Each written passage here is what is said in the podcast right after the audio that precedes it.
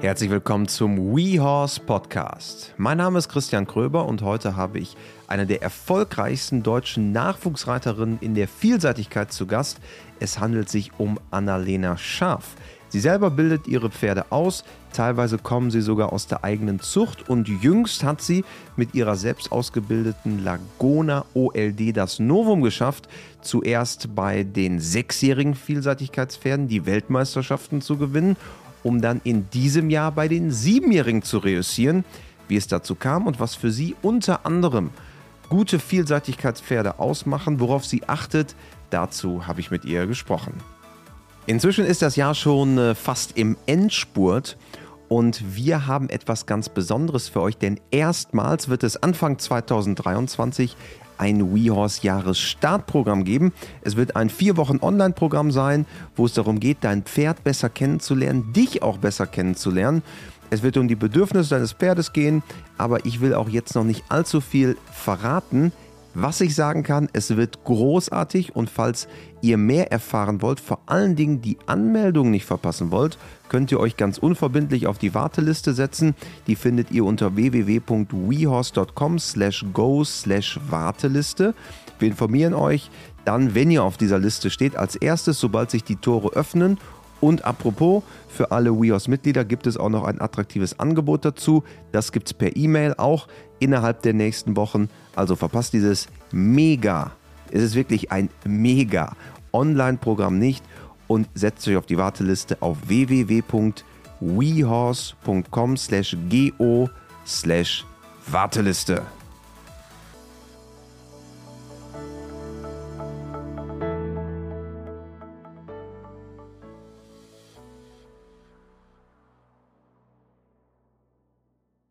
Hi Annalena. Hallo. Schön, dass du da bist. Vielen Dank für die Einladung. Vielseitigkeit, das große Thema heute. Was ist für dich das Besondere am Vielseitigkeitsreiten? Äh, natürlich der Geländeritt, deshalb machen wir es. Also dieses Adrenalin, was man vor dem Start hat und dass man wirklich das Gefühl hat, das Pferd muss das mit einem machen. Man kann das, also die Pferde müssen einem so doll vertrauen und äh, man muss ihnen so viel Sicherheit geben. Das finde ich, hat man halt besonders beim Geländeritt. Und äh, ja, dieses Gefühl dann, wenn man ins Ziel kommt und das alles geschafft hat und ja, alles gesund und munter ist, das ist einfach das Besondere an der Vielseitigkeit. Beschreib mal dieses Gefühl des Geländeritts. Einfach Spaß, sehr viel Spaß, ähm, ein bisschen Anspannung natürlich auch, äh, gerade wenn so eine Aufgabe kommt oder sowas, ein bisschen positive Anspannung. Ähm, und dann einfach nur Spaß, wenn alles klappt und wenn alles so läuft, wie man sich das vorgestellt hat. Also man spürt ja förmlich, dass von den drei Teildisziplinen, Dressur, Gelände und Springen, das Gelände ist das, wo bei dir das Herz aufgeht. Ja, auf jeden Fall. Welche Rolle spielen die anderen beiden Teile? Dressur ist natürlich die Basis. Da muss man machen. Ja, kann man jetzt so sagen. Nee, Dressur macht vieles einfacher. Also wenn Dressur klappt, dann klappt auch meistens Gelände einfacher und das Springen auch einfacher. Ähm, ja, und Springen bin ich auch. Also mag man auch, aber wenn man keine Vielseitigkeit mag, dann reitet man auch. Also wenn man den Geländeritt nicht mag, dann reitet man auch keine der, Vielseitigkeit. Der Kern vom Kern am Ende. Ne? Genau. Ne? Du bist ja im Nachwuchsbereich extrem erfolgreich gewesen deutsche Meisterin, Europameisterin und so weiter und so fort. Und jetzt so auf der größeren Bühne hat man dich jetzt auch gesehen, denn du hast mit deiner Laguna OLD WM der jungen Vielseitigkeitspferde, hast du den Titel verteidigt von genau. sechs auf siebenjährig. Genau, das war noch vor zwei Wochen ziemlich genau. Das war äh, ja nochmal ein Saison-Highlight auf jeden Fall. Äh, dieses Turnier ist einfach nur wunderschön da in Frankreich. Südfrankreich in der Nähe der Pyrenäen. Genau. Und äh, ganz, ganz viele Zuschauer, die wir ja im Nachwuchsbereich nicht so gewohnt sind, aber da waren an dem Geländetag wohl um die 20.000 Leute auf der Strecke. Und äh, ja, einfach eine Atmosphäre mit Schloss und mit allem, das äh, kann man nicht beschreiben. Du hast gerade gesagt, das ist ein Saison-Highlight. Ja. Ist es ein Saison- oder ein Karriere-Highlight? Beides würde ich sagen. Also auch Karriere-Highlight auf jeden Fall. Doch. Also äh, mein Pferd, also Laguna wird im Stall auch nur Lene genannt, ist auch das erste deutsche Pferd, was das gewonnen hat. Vor allem ist nur französische Pferde gewonnen. Und äh, der Züchter ist auch mächtig stolz und ich als Besitzerin natürlich auch, dass ich so ein Pferd im Stall stehen haben darf.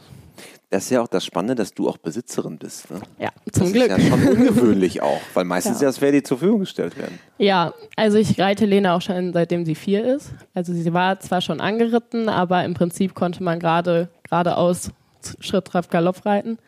Ähm, und dann habe ich sie fünfjährig gekauft, zum Glück. Also war, war ja am Ende wirklich auch eine glückliche Fügung. Ja. Das hätte ja auch ganz anders laufen können. Ja, ich habe auch kurz gezweifelt, muss ich sagen, nach meinem Kauf.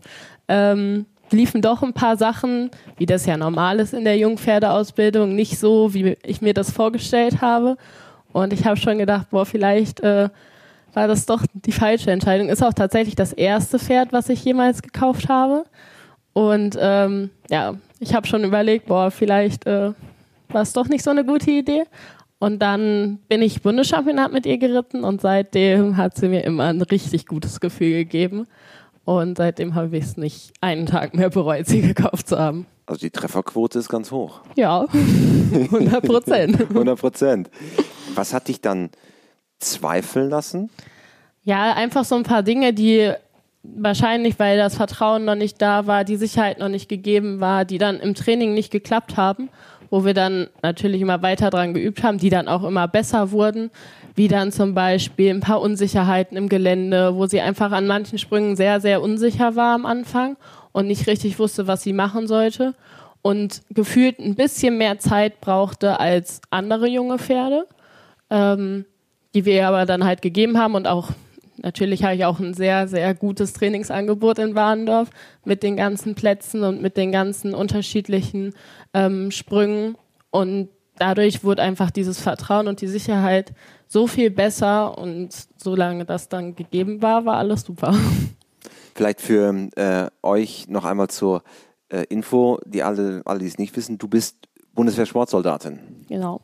In Warendorf und deswegen kannst du quasi auch auf ein großes Netzwerk sowohl an Trainern als auch halt an den Örtlichkeiten in Warendorf zurückgreifen. Ja, das hilft auf jeden Fall sehr, sehr doll, gerade bei den jungen Pferden, die ja doch mal ein bisschen was anderes sehen müssen als jetzt die älteren, wo man im Prinzip ja nur noch mal das auffrischt, was die schon kennen. In der Ausbildung eines solchen jungen Pferdes hast du irgendwann das Gefühl, dass es ein besonderes Pferd? Also das kann man am Anfang oft nicht so sagen. Ich finde es auch ganz schwer, Pferde zu kaufen. Ähm, Gerade wenn man ja nicht, also nicht die Pferde öfter reiten kann. Also ich hatte jetzt ja auch das Glück, dass ich Lene ein Jahr vorher geritten habe, bevor ich du sie gekauft habe. Du wusstest quasi, wen du unter dir hast. Ne? Genau, ich kannte die, ich wusste genau, auf was, also wie sie auf was reagiert. Ähm, und das ist natürlich, wenn man ein normales Pferd kauft, einfach nicht gegeben. Aber trotzdem kann man, finde ich, nach ein paar Mal Reiten schon herausstellen, okay, dieses Pferd ist wirklich besonders und dieses Pferd arbeitet auch mit einem und möchte auch was lernen. Und äh, ja, ich meine, wenn das gegeben ist, dann kann man schon sehr, sehr viel aus den Pferden machen. Und wenn die einem dann auch noch vertrauen und äh, ja, einfach mitmachen, dann äh, kann das sehr weit gehen, ja. Vielleicht einmal, bevor wir noch in dieses Thema so ein bisschen tiefer eintauchen, zu dir selber. Du kommst vom Niederrhein, Förde, habe ich ja, eben gelernt. Genau. Und kommst aus einer Reiterfamilie und hast am Ende so diesen klassischen reiterlichen Weg in die Vielseitigkeit genommen. Ja, also mein Opa und meine Oma haben einen Stall, den meine Mutter jetzt übernommen hat. Also alle Pferde begeistert. Ähm, ich habe auch tatsächlich früher immer zusammen mit meinem Opa Pferde angeritten. Deswegen war ich immer schon in dem Thema junge Pferde ausbilden und junge Pferde reiten so ein bisschen integriert. Also ich habe damals ein Pony geschenkt bekommen, da war ich gerade elf und mein Pony war drei. Und dann wurde ich damit in Urlaub geschickt und musste klarkommen. Ähm, also ich war immer schon da drin, so junge Pferde zu reiten und habe dadurch halt einfach schon total viel gelernt, was man ja, von einem älteren Pferd wahrscheinlich auch lernen kann, auf jeden Fall. Aber gerade so junge Pferde entdecken, ähm, habe ich sehr gut zu Hause schon gelernt. Und wir züchten auch. Das heißt, es kommt auch immer wieder junge, junge Pferde so ein bisschen nach. Und dann sieht man ja auch schon so ein bisschen auf der Wiese, ja, ich glaube, da hat man einfach so ein Auge für, was Pferd, also welches Pferd vielleicht besonders ist und welches nicht. Und du hast ja auch deine Erfolge fast ausschließlich mit selbstgezogenen Pferden erreicht. Ja, also mein Pony damals war selbstgezogen und das Großpferd auch. Das war tatsächlich das Dressurpferd von meiner Mutter, was ich hier kurz geklaut habe ähm, und die kurz umfunktioniert wurde. Aber gerade auch an dem Pferd äh, sieht man halt ganz, ganz deutlich, dass ein Pferd ja nicht unbedingt das Talent dafür haben muss, sondern vor allem die Einstellung und das Vertrauen haben muss und dann kann man trotzdem sehr, sehr viel damit erreichen. Du bist jetzt Bundeswehr-Sportsoldatin. Wie wird man das eigentlich? Ähm, man bewirbt sich da und hofft, dass man angenommen wird. Gut, du kamst ja schon mit etwas Vorschusslorbeeren. Ich war ja auch schon in Warendorf vorher genau. und habe da ja schon meine Ausbildung gemacht und ähm, genau deshalb hatte ich vielleicht auch ein bisschen Glück. Ich weiß gar nicht, ob wir hier in der Geschichte des Podcasts schon mal eine Sportsoldatin hatten. Ich glaube, du bist die Erste. Okay. Ich kann mich jetzt nicht erinnern, wer sonst gewesen sein sollte. Vielleicht kannst du einmal so erklären, für die, die es nicht wissen, was ist eigentlich Sportsoldatentum bei der Bundeswehr? Weil das ja schon, du sagst jetzt immer, ja, ich bin in Warendorf und das, die meisten fassen das zusammen, als das ist DOKR und FN irgendwie, aber es ist ja schon ein bisschen was anderes. Es ist ja auf dem Bundeswehrstandort. Ja, wobei ich nicht bei der Bundeswehr stationiert bin, sondern wirklich am DOKR. Ja. Ähm, aber natürlich habe ich auch Bundeswehrpflichten sozusagen. Also wir müssen verschiedene Lehrgänge machen, natürlich die Grundausbildung erstmal machen. Ähm, ich habe jetzt zum Beispiel ab nächster Woche auch wieder einen Lehrgang, einen Übungsleiterlehrgang, wo wir einfach nochmal mehr durch die Bundeswehr unterstützt werden und äh, ja nochmal andere Sachen lernen sollen, als jetzt nur zu reiten. Ähm, ja, und ansonsten haben wir natürlich immer wieder auch Angebote von der Bundeswehr. Also wir werden da von den Ärzten unterstützt, sportlich, was so Ausgleichssport und sowas angeht. Ähm, ja, das ist im Prinzip, also im Prinzip hat sich nicht wirklich viel an meinem täglichen ähm, Tun, sage ich mal, geändert als in der Ausbildung vorher zum, zum Pferdewirt am DOKR. Aber es kommen immer wieder so Sonderaufgaben von der Bundeswehr oder ja, sowas wie jetzt, so Lehrgänge dazu. Also jetzt nicht die Ausbildung an der Waffe. Nee. Die ist nicht dabei. Die, ja, also hatten wir in der Grundausbildung auch. Aber nicht, also wir müssen auch zum Beispiel nicht in den Krieg ziehen. Zu. Also ihr müsstet, wenn jetzt was wäre, mm, theoretisch. Müssten wir nicht. Okay. Also weil wir halt diese Ausbildung nicht haben. Weil wir noch nicht, weil wir nicht fertig ausgebildet wären, um in den Krieg zu ziehen. Okay. Und bist du dann auch in Kontakt mit anderen Sportarten? Ich glaube, ja. in Warendorf gibt es ja auch noch andere Sportarten, die da stationiert sind. Das ist ja, glaube ich, ein sehr großer Standort. Ja, also bei uns sind die, die Schwimmer ziemlich doll vertreten. Ähm, ich habe jetzt nicht so viel Kontakt zu denen, weil ich auch nicht in der Bundeswehr wohne. Aber zum Beispiel auf den Lehrgängen auch. Also ich war jetzt im, im April auf dem Lehrgang, da waren halt alles, alles Wintersportler. Also von Skispringer bis Bobfahrer und alle möglichen. Ähm, ist natürlich auch immer interessant, wenn man mal, also wenn man mal Einblicke bekommt, wie die so täglich leben und was die so täglich machen. Und äh, ich bin auch mal gespannt, wer dann nächste Woche mit bei dem Übungsleiterlehrgang ist. Ist das spannend, sich mit anderen oder wenn du dich mit anderen Sportlern austauschst? Ja. Gibt es da Berührungspunkte? Ja, also natürlich können wir uns jetzt nicht mit denen körperlich vergleichen. Also ich meine, die sind natürlich auch, die haben ja auch andere Schwerpunkte, also jeder einen anderen Schwerpunkt. Ähm, aber gerade so was Management und so sportliche Abfolgen angeht und wie die die Saison aufbauen und so ein Aufbautraining oder sowas, da ist schon sehr viel gleich, wie wir das dann halt mit den Pferden machen. Und äh, ja, sich darüber auszutauschen, ist natürlich super interessant. Obwohl das Management mit Pferden ja nochmal komplexer ist, weil am Ende sind ja zwei, die gemanagt werden müssen, Reiter und Pferd. Ne? Ja, natürlich. Und es ist ja auch nochmal ein Lebewesen, das kann nicht sprechen. Ähm, ist nochmal ein bisschen was anderes. Aber man kriegt immer wieder so einen Input, also einen Input, den man, den man mitnehmen kann. Was macht für dich ein gutes Vielseitigkeitspferd aus? Ähm, auf jeden Fall die Einstellung, das hatte ich ja schon angesprochen, die müssen arbeiten wollen, die müssen auch mal ein bisschen schwitzen wollen, sage ich mal. Ähm, und wenn das Vertrauen dann da ist, müssen die auch mal an ihre Grenzen gehen wollen. Ähm, natürlich dann auch im Endeffekt Sprungvermögen, Galoppiervermögen, damit man es auch am Ende über die Tische schafft und auch in der Zeit schafft. Ähm, aber vor allem die Einstellung zum Sport und das Herz muss stimmen. Das ist ja etwas, was man jetzt auch sagen könnte, das sollte auch Dressurpferden zu eigen sein oder Springpferden. Ja, wobei natürlich die, die Vielseitigkeitspferde uns nochmal, finde ich, anders vertrauen müssen. Also wir haben ja zwischendurch so Geländekurse, wo die Pferde wirklich nicht wissen, was kommt als nächstes, wo lande ich, was, welcher Sprung kommt als nächstes. Und dieses Vertrauen müssen die natürlich auch erstmal aufbauen, aber dann müssen die auch bereit sein, das so zu machen. Und ich finde, das ist nochmal extremer im Gelände als in der Dressur. Wie arbeitest du an diesem Vertrauen? Immer wieder Wiederholungen, kleine Sprünge vor allem, dann viele unterschiedliche Gegebenheiten, dass sie sich einfach dran gewöhnen. Ähm, für so Pferde sind ja auch so Licht, also so Unterschiede vom Licht her, wenn man so in den Wald rein, rein springt oder rausspringt, sehr, sehr schwierig dass man das erstmal klein übt und ja, dann einfach viele Wiederholungen. Am Ende viel Training, vielleicht auch mal Training auf dem Turnier, dass man das, dass man ein Turnier nicht nimmt als Wettkampf, sondern eher als Trainingsrunde und als äh, ja, Vertrauen aufbauende Maßnahme. Und äh, ja, weil ich glaube, am Ende ist halt gerade der Vertrauen, das Vertrauen halt der Schlüssel bei uns im Sport.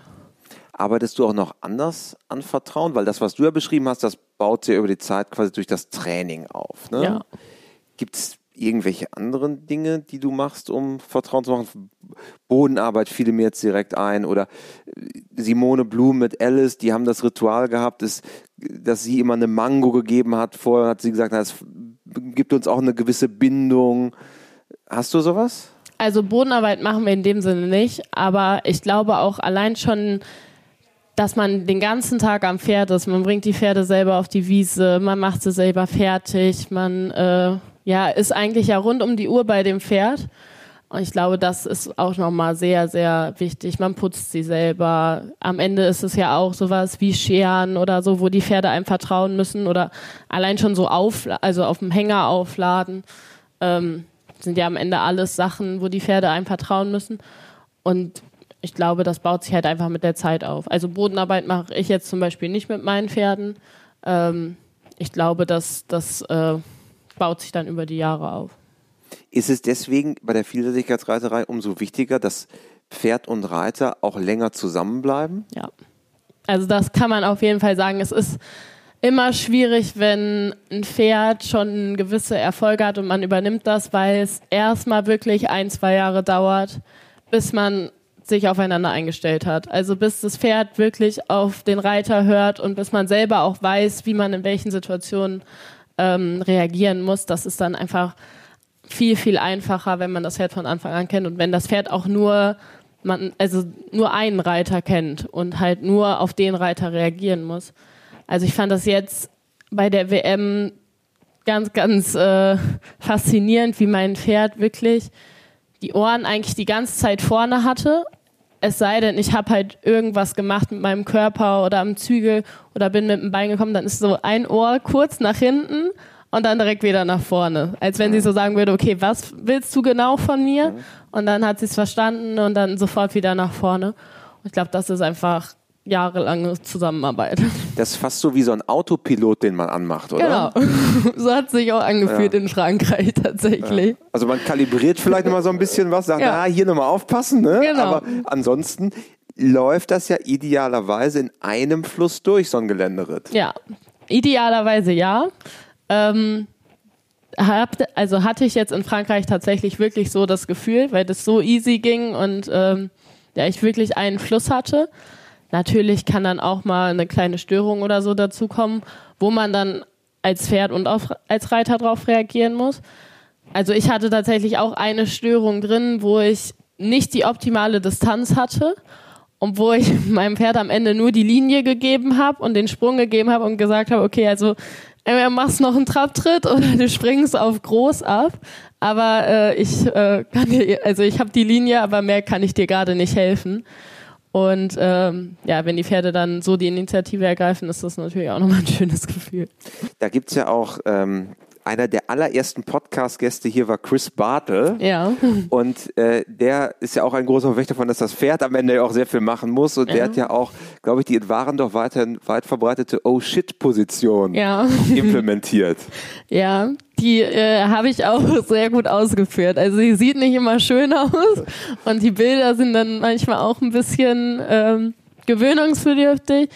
Aber so ist das nun Aber sie verhindert, äh, verhindert Schlimmeres. Ja, genau. Erstmal ja. verhindert Schlimmeres und manchmal hat man nun mal die Situation im Gelände. Da kann nicht immer alles nach Plan laufen. Es wäre schön, wenn es immer so wäre, aber da kommt halt mal ein Stolperer dazu oder man ist doch mal einen halben Meter von der Linie abgekommen und ja, dann muss man halt darauf reagieren und das fährt dann dementsprechend auch. Die Oh Shit-Position gibt es übrigens in einem eigenen äh, WeHorse-Kurs bei uns, wo, wo Christy er erklärt. Also wer, Die ist auch wichtig. Wer Interesse hat, äh, kann da nochmal äh, noch mal reinschauen.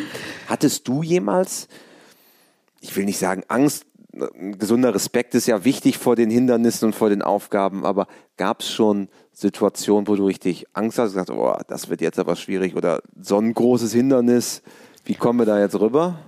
Also Angst auf keinen Fall. Ähm, ich glaube, wenn man Angst hat, dann reitet man auch schon so zum Sprung und dann. Das ist ein schlechter Begleiter, ne? Kann das eigentlich nur schief gehen, wenn man ja. es so nimmt. Ähm, natürlich hat man immer mal im Geländeritt irgendeine Situation oder irgendeine Linie, wo man sich doch mal ein bisschen den Kopf drüber zerbricht und wo man vielleicht auch froh ist, wenn man erst ein bisschen später dran ist und sich erst ein paar Leute angucken kann und gucken kann, wie die das gemacht haben und wie die Pferde auch darauf reagieren. Ähm, also Angst nicht, Respekt ja. Auf jeden Fall. Nach dem Doppeltriumph, also Weltmeisterschaftstitel der jungen Vielseitigkeitspferde, sechsjährig und jetzt siebenjährig, könnte man ja sagen, dass euer Weg vorgezeichnet ist. Ähm, ja, theoretisch, aber da kommt noch so viel dazwischen. Also ähm, ich habe die Frage tatsächlich schon, schon häufiger jetzt beantwortet. Und natürlich ist es immer toll, wenn alles nach Plan läuft und wenn das alles irgendwann mal so klappen kann. Aber erstmal sind es auf jeden Fall noch zwei, drei, vier, fünf Jahre, bis man wirklich oben angekommen ist. Ähm, und zweitens kann immer irgendwas dazwischen kommen. Also es reicht ja schon, wenn sich das Pferd verletzt oder man sich selber verletzt. Ähm, ja, das äh, kann man jetzt noch nicht so gut sagen.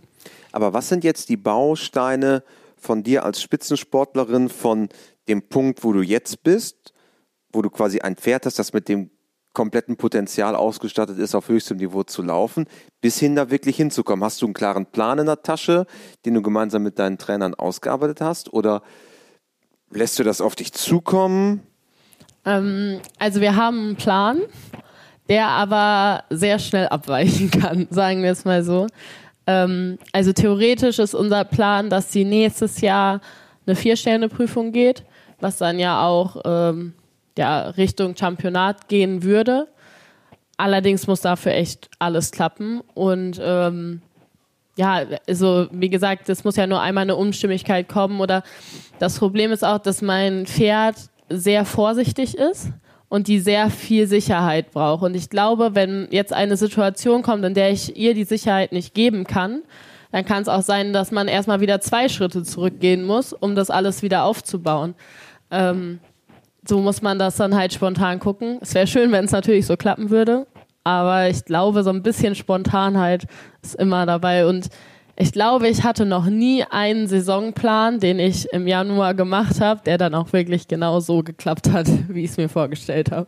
Das ist ja meistens so, man macht sich einen sehr großen und schlauen Plan und dann wenige Tage später gibt es irgendeine Sache, die sich verändert und dann genau. wird alles umgeschmissen. muss alles, muss alles verändert werden. Deshalb, also ist schön, wenn es klappt, aber sehr wahrscheinlich wird sich irgendwas ändern. Aber ist es dann so, dass du dich jetzt sehr auf dieses Pferd konzentrierst und sagst, okay, das ist wirklich, ich nenne es mal das Versprechen in die Zukunft, was ja am Ende auch für dich wahrscheinlich der schnellste Weg wirklich in die Spitze des Sportes ist? Oder stellst du dich breiter auf und sagst, na, ich habe noch ein paar weitere Pferde daneben, ich stelle das ein bisschen breiter auf, weil wie du sagst, es kann ja sehr viel passieren. Nur einmal vertreten, wir kennen das alle, dann, dann, dann ist der schöne Plan noch früher anders. Ja. Nee, auf jeden Fall breit aufstellen. Also ich glaube, ich habe gerade, also ich habe theoretisch nächstes Jahr fünf Pferde, die im internationalen Sport gehen sollen, Ende des Jahres. Ähm, davon sind zwei erst sechsjährig, die kommen dann erst später dazu. Ich habe aber auch noch ein Pferd dabei, was ähm, so auf dem gleichen Level von Lene ist, von dem ich mir auch sehr, sehr viel erhoffe, der vielleicht am Ende sogar noch mehr Sprungqualität mitbringt als jetzt zum mhm. Beispiel Lene, ähm, von denen ich aber auch erst seit zwei Jahren reite und wo das Ganze noch so ein bisschen braucht. Und dann habe ich natürlich auch noch mein altes Pferd, also Fairy Tale, ähm, die nächstes Jahr auch nochmal gehen soll. Und ja, ich glaube, es ist auch wichtig für den Reiter, so viele Pferde wie möglich zu reiten, weil man so viele Erfahrungen wie möglich machen sollte, um dann in manchen Situationen auch anders zu reagieren. Und auf jeden Fall ist es, glaube ich, nicht hilfreich, sich auf ein Pferd zu konzentrieren, sondern immer wieder. Ich habe zum Beispiel auch noch sehr viele Dreijährige, die jetzt vierjährig werden ähm, die dann ja auch langsam hochkommen und äh, man sollte immer an die Zukunft denken. Also in der Familie Schaf wird weiter gezüchtet. Ja. Gibt es unter diesen verschiedenen Pferden, die, die bei dir unter dem Sattel sind, eine Gemeinsamkeit, eine Grundlage, eine Grundtugend, auf die du achtest? Ja, dass sie mitmachen. Also, dass sie den Willen haben, dass sie das gut machen wollen. Also, ich ähm, zum Beispiel unsere Zucht ist sehr, sehr, das sind sehr, sehr brave Pferde. Wirklich Pferde, die sehr menschenbezogen sind. Ähm, das ist jetzt nicht was, worauf ich achten würde, aber es hilft natürlich, wenn die Pferde so menschenbezogen sind und sehr, sehr schnell Vertrauen einem geben.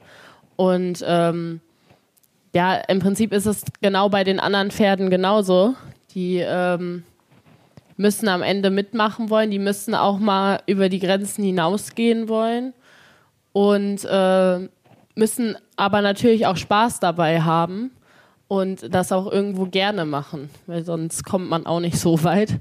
Ähm, das ist dann gar nicht, dass sie immer brav sein müssen oder immer genau den Weg gehen müssen. Ich mag es auch mal, wenn ein Pferd ein bisschen den eigenen Kopf hat und auch mal ein bisschen, ja, das nicht immer hundertprozentig klappt. Ähm, aber am Ende müssen sie dann trotzdem für den Reiter das machen. Und äh, ja, ich glaube, das ist echt das, worauf man achten sollte. Nun ist Deutschland ja ein Vielseitigkeitsland, das in der Vergangenheit großartige Erfolge hatte. Auf wen guckst du denn unter den nicht nur Vielseitigkeitsreitern, sondern generell, wo du sagst, na, da kann ich mir echt eine Scheibe abschneiden? Oder das finde ich gut, wie der oder die das macht? Ähm, also auf jeden Fall, ist jetzt zwar auch Vielseitigkeitsreiter, aber auf jeden Fall Sandra Auffahrt. Ähm, ich war auch schon mal bei ihr und habe auch schon mal eine Woche mit ihr zusammen gearbeitet und wir kennen uns auch so ein bisschen. Und wir sind so ein bisschen gleich aufgewachsen. Also sie hat ja auch einen elterlichen Betrieb zu Hause. Und äh, ich finde einfach ihre Art zu reiten sehr, sehr schön, sehr, sehr geplant. Und ähm, ja, einfach, man, man hat das Gefühl, es klappt alles. ähm, und dann natürlich auch jemand wie Michael Jung, der natürlich auch Gelände reitet, wie als wäre es ein Stillgeländeritt. Aber auch im Springen so jemand wie Marco Kutscher oder wie Markus Ening, die das ja alles immer sehr, sehr stilistisch machen und dadurch finde ich, sieht es halt immer geplant aus und immer ähm, ja, so wie als ob halt nun mal alles funktioniert, wenn es nicht so ist. Aber ähm, ich glaube, da kann man, kann man sehr viel lernen, wenn man sich die anguckt. Und einige von denen laufen dir in deinem täglichen Leben beim DOKR in Warendorf, beim Deutschen Olympischen Komitee für Reiterei, auch mal über den Weg. Ja, also Julia wäre zum Beispiel auch jemand, bei der ich ja auch trainiere. Julia Krajewski. Genau, äh, bei der ich auch trainiere, wo es wirklich im Gelände vor allem einfach immer schön, schön aussieht ähm, und von der man aber die das auch weitergeben kann an, an äh, ihre Schüler und das auch erklären kann, das ist ja auch nochmal relativ wichtig. Ähm, ja, das wäre zum Beispiel auch jemand, wo man, wo man drauf guckt. Mhm. Ein großes ähm, Thema der letzten Wochen hier bei uns im Podcast war die Zukunft des Turniersports. Äh, das hat auch ähm, auf Facebook und Instagram bei uns immer sehr große Diskussionen unter den äh, Postings gegeben. Wir haben hier zwei äh, erstmalig so Art Talkrunden gehabt dazu. Und das ist ja etwas, was auch die Vielseitigkeitsreiterei betrifft, nämlich wie, wie sehen eigentlich die Turniere der Zukunft aus? Jetzt hört man von Messen, die abgesagt werden, äh, große Turniere, die so nicht mehr stattfinden, auch wenn man jetzt auf die Hallensaison der Vielseitigkeitsreiter guckt, wo früher sehr viele Indoor-Vielseitigkeiten waren, wird das auch etwas weniger, als es schon mal war. Wie schätzt du denn derzeit, jetzt sind wir sprechen im November 2022, die Zukunft des Turniersports eigentlich ein? Ähm, ich glaube, dass es auf jeden Fall nicht billiger wird, sondern eher immer teurer wird. Und ich glaube, der Grund, warum die Hallenvielseitigkeit nicht mehr so lebendig ist, ist, dass die guten Pferde ja im Winter immer Pause haben und man die dann nicht nochmal in der Halle reiten möchte. Ähm, ich glaube, also das wäre jetzt für mich eine relativ einfache Begründung. Ähm, ich glaube, dass es weniger Turniere geben wird, weil, oder ich glaube, dass es größere Komplexe geben wird, die dann mehrere Turniere im Jahr ausrichten. So wie im Springreiten in den Niederlanden mit Pilbergen, genau. Ocklerbeck und so weiter. Genau, Pilbergen macht ja jetzt auch Vielseitigkeitsturniere, hatte jetzt dieses Jahr auch vier Vielseitigkeitsturniere oder auch sowas wie Stregom, die ja auch viermal im Jahr was machen. Genau ich glaube, dass diese kleinen Vereine so ein bisschen leider aussterben, dass ähm, die das irgendwann ja wahrscheinlich nicht mehr nicht mehr stemmen können, ähm, weil natürlich dann diese großen Mächte irgendwo dominieren mhm. und alle nur noch dahin fahren. Ähm, was ich ein bisschen schade finde, weil gerade so diese kleinen Turniere oft so ein bisschen ältere Geländekurse haben, würde ich sagen, wo nochmal viel mehr Natureinflüsse sind. Also sonst hat man ja manchmal auch nur eine Wiese und man reitet hin und zurück und das war's. Und in so älteren ähm, Vereinen geht's dann wirklich mal durch den Wald und man hat mal ja so ein bisschen mehr Natur noch dabei und so ein bisschen mehr Einflüsse von außen. Ähm, aber ich, wie gesagt, ich glaube, dass es am Ende darauf hinausläuft, dass wirklich ein paar sehr viele Turniere ausrichten und dann wirklich jedes dritte, vierte Wochenende ein Turnier machen und diese kleinen Vereine das nicht mehr können. Aber das hindert ja auch dann, wenn du, wenn das so kommt, wie du sagst, dass die kleineren Turniere weniger werden und die kleinen Veranstalter, hindert das ja auch, Nachwuchs in den Sport zu kommen. Ja. Und das äh, wird, glaube ich, auch immer schwerer. Also gerade ich glaube, man braucht vor allem eine Familie, jetzt als junger Sportler, eine Familie, die dahinter steht und äh, die das mit einem machen möchte, wo ich jetzt wirklich Glück hatte. Ich meine, ich bin da reingeboren, meine ganze Familie steht dahinter. Ähm, aber wir haben zum Beispiel auch eine Reitschule zu Hause, ähm, die auch meine Familie macht, wo es immer weniger wird, dass die Eltern mal sagen, okay, wir fördern das Kind jetzt wirklich und es ist am Ende natürlich noch ein Hobby, aber jetzt nicht mehr nur zweimal die Woche reiten, sondern vielleicht kaufen wir auch ein Pony oder ein Pferd. Ähm, ja, was dann auch immer, immer weniger wird und immer weniger wirklich Reiter da hervorkommen. Jetzt hast du ja die, die perfekten oder zumindest sehr, sehr gute Voraussetzungen gehabt, das hast du gerade selber erklärt. Glaubst du denn, auch wenn es so eine theoretische Frage ist, dass du es ohne diesen Rückhalt deiner Familie hättest schaffen können, mit deinem Talent und harter Arbeit in den Bussport reinzukommen? Nein, niemals. Also ähm, ich kenne jemanden, der das geschafft hat, der aber auch dann sehr viel Glück hatte und an die richtigen Leute gekommen ist und der dann im Prinzip so eine Leihfamilie hatte, die das halt für ihn gemacht hat. Aber ohne so welche Leute schafft man es auf keinen Fall. Also das muss dann, also meistens natürlich die Familie sein und auch die Familie sein, die einen erstmal dazu bringt oder halt irgendwelche anderen Unterstützer, die einen ja, vorantreiben. Bei uns im WeHorse Podcast gibt es äh, die klassischen WeHorse-Fragen. mhm. die jetzt natürlich auch dir blühen. Und Frage Nummer eins ist: Hast du ein Motto, nach dem du lebst? Nee. also eigentlich nicht. Ähm, ich glaube, ich bin sehr strukturiert und sehr geplant. Ich, mir fällt dazu gerade kein Motto ein. Aber äh, wenn es dazu ein Motto gibt, dann würde ich, glaube ich, danach leben. Sehr gut. Dann ähm, Frage zwei: Gibt es einen Menschen, der dich im Hinblick auf die Pferde besonders geprägt hat? Ja, mein Opa. Also, ähm, wie gesagt, mein Opa, mit dem habe ich früher halt alle Pferde zusammen angeritten. Der hat mir auch früher immer Unterricht gegeben ähm, und ist jetzt immer noch meistens leider nicht mehr live dabei, aber unterstützt immer noch, wo er kann. Und äh, ja, der, der war alles. Der war Züchter, der war Trainer, der war das Taxi, was uns zum Turnier gebracht hat. Auch wichtig. Auch wichtig. Und ähm, ja, der hat mich schon ziemlich geprägt. Frage Nummer drei. Wenn du Reitern bzw. Pferdemenschen eine Sache im Umgang mit ihren Pferden auf den Weg geben könntest, was wäre es? Dass vieles mit der Zeit kommt und dass man vieles über Jahre aufbaut und ja, man Geduld haben sollte und äh, nicht immer der schnellste Weg ist der beste, sondern oftmals der längere Weg. Da sind Laguna und du ja das perfekte Beispiel. Genau.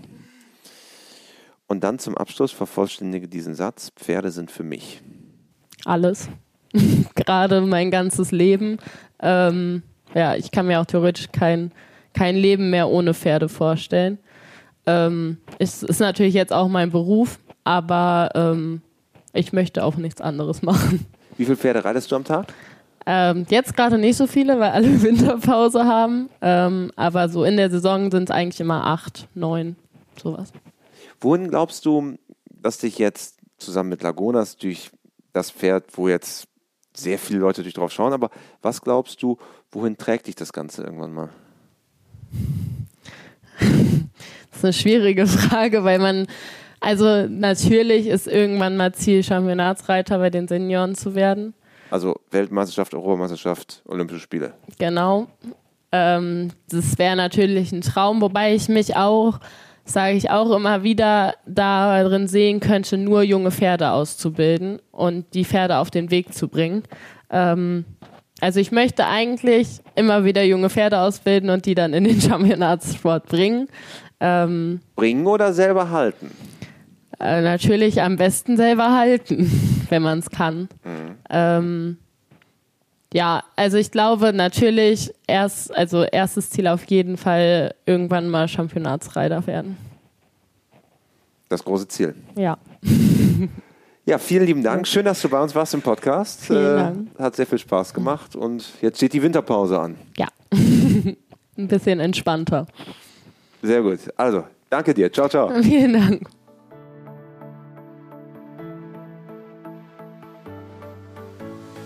Diese Folge wurde vorbereitet von Josephine Lindner, produziert von Mara Landwehr. Mein Name ist Christian Kröber. Wir würden uns total freuen, wenn ihr uns eine 5-Sterne-Bewertung geben könntet, zum Beispiel auf Spotify.